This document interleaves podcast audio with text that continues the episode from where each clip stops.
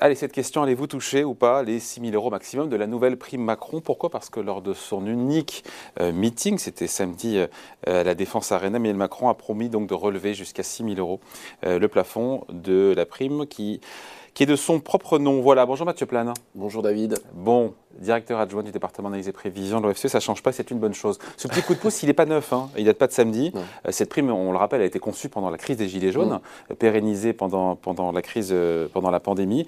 Donc s'il est réélu, Emmanuel Macron va largement l'augmenter. Il faut rappeler qu'aujourd'hui, cette, cette prime bénéficie à 4 millions de Français pour un montant moyen de 506 euros. Donc on parle de 506 euros.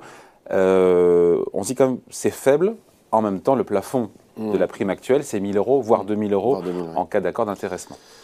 Oui, alors euh, ce qui est intéressant, c'est de voir que cette prime, à la base, était euh, censée être exceptionnelle. Oui. premièrement, hein, et qu'elle s'est maintenue dans le temps, notamment suite à la crise Covid. Et là, Emmanuel Macron en fait même une mesure importante pour le soutien au pouvoir d'achat. Euh, la vraie question, c'est euh, ce que vous avez souligné, c'est euh, effectivement les montants. Hein, c'est 500 euros pour 4 millions de salariés. Ça représente 2 milliards d'euros hmm. au niveau macroéconomique. Pour vous donner ce que, une idée de ce que ça donne sur la masse salariale qui est distribuée, c'est à peu près 0,3%. Voilà. Donc, donc c'est peanuts, quoi.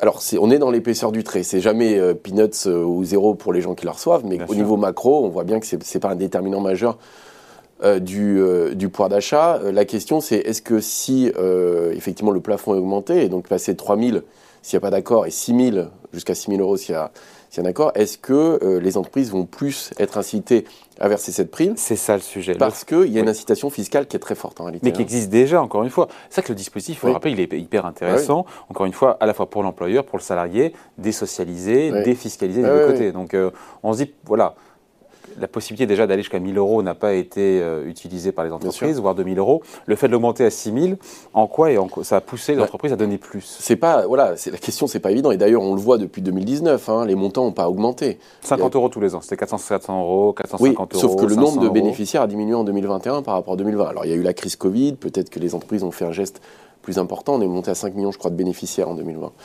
Euh, donc c'est-à-dire que les entreprises se, se ruent pas non plus sur ce type de, dispositif. Euh, la question aussi qui est sous-jacente, c'est si on élargit ce, genre de, mesures, c'est est-ce qu'il peut y avoir des effets d'aubaine aussi? C'est-à-dire, il y a une étude de l'INSEE sur les chiffres de 2019 qui montrait qu'en réalité, sur les montants versés, euh, alors c'est selon l'analyse macroéconomique ou microéconomique, qu'il y a à peu près entre 15 et 40% d'effets d'aubaine. C'est-à-dire que des entreprises. L'auraient donné quoi qu'il en soit cette prime. Ou elle l'aurait donné sous une autre forme. C'est-à-dire que c'est au lieu d'avoir une augmentation de salaire, vous allez avoir une prime. C'est-à-dire que comme il y a une incitation fiscale, pour l'entreprise, c'est plus intéressant de verser une prime. En plus, c'est pas forcément permanent. Sauf que, pour le salarié, c'est moins intéressant. Pour le salarié, c'est moins intéressant il peut avoir un effet d'illusion à court terme d'avoir plus d'argent, en réalité, hein, parce qu'en plus c'est défiscalisé. Sauf que c'est pas pérenne. Sauf que d'abord, premièrement, c'est pas pérenne, donc c'est vrai que c'est plus souple pour l'entreprise, hein, parce que contrairement à un salaire.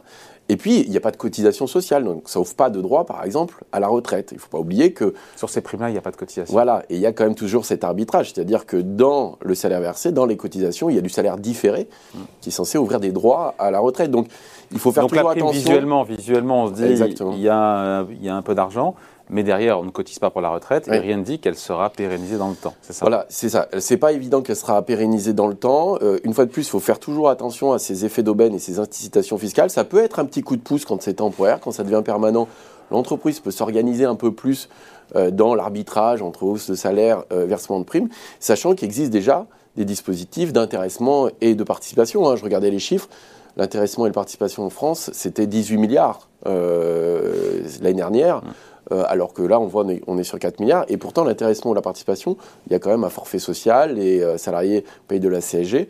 Donc ça veut dire que il y a aussi cette question, c'est est-ce que cette euh, prime-là va pas aussi se substituer en partie à d'autres types de dispositifs, même si dans les règles, elle doit pas, enfin, il est écrit noir sur blanc qu'elle ne doit pas se substituer à d'autres dispositifs. Avec un effet de vase communicant, c'est ça hein C'est ça, exactement.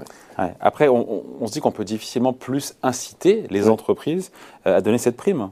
Non. Je veux dire, euh, ni charge, ni, ni, oui, on peut pas faire plus. On peut pas, oui, oui, Alors, et on mettrait un plafond à 10 000 euros, ça changerait pas tellement mm. la donne. Bah, Encore une fois, comment les Je pense pas. Hein. C'est-à-dire que plus on monte, plus. Euh, bon, la question quand même se, se, poserait. Il y a autre chose aussi, c'est quand vous regardez comment cette prime est distribuée, on voit que les grosses entreprises la distribuent beaucoup, beaucoup plus que les petites. Donc il y a quand même aussi une question de moyens financiers. Hein. Euh, ça, c'est quand même quelque chose d'important. Euh, et les différences sont importantes hein, entre les moins de 10 et les, plus, les, entreprises de moins de 10 salariés, hein, où je crois que c'est à peu près 17% euh, des entreprises qui l'a versé, alors que sur les plus de 1000, on était presque à 50%. Donc c'est quand même une grande différence. Et alors, autre chose, qui est quand même problématique, c'est que ceux qui la touchent, par exemple, sont plutôt dans des entreprises qui payent déjà bien, en fait. Donc si par exemple les plus grosses primes, elles ont été versées dans le secteur financier. Euh, alors que là où c'est le plus bas, ça va être dans l'industrie agroalimentaire, par exemple.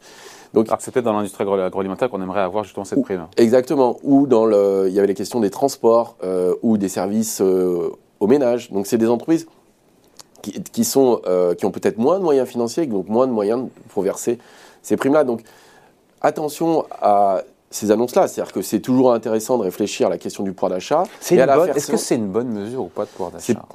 Honnêtement, c'est une mesure, euh, on va dire, je ne dirais pas que c'est une bonne mesure dans le sens où c'est vraiment... Impactant, dans le sens impactant. C'est pas très impactant en réalité. de toute façon, il faut, faut, bien voir que macroéconomiquement, euh, l'entreprise a des contraintes aussi. C'est-à-dire que c'est ce qu'on appelle le partage de la valeur ajoutée.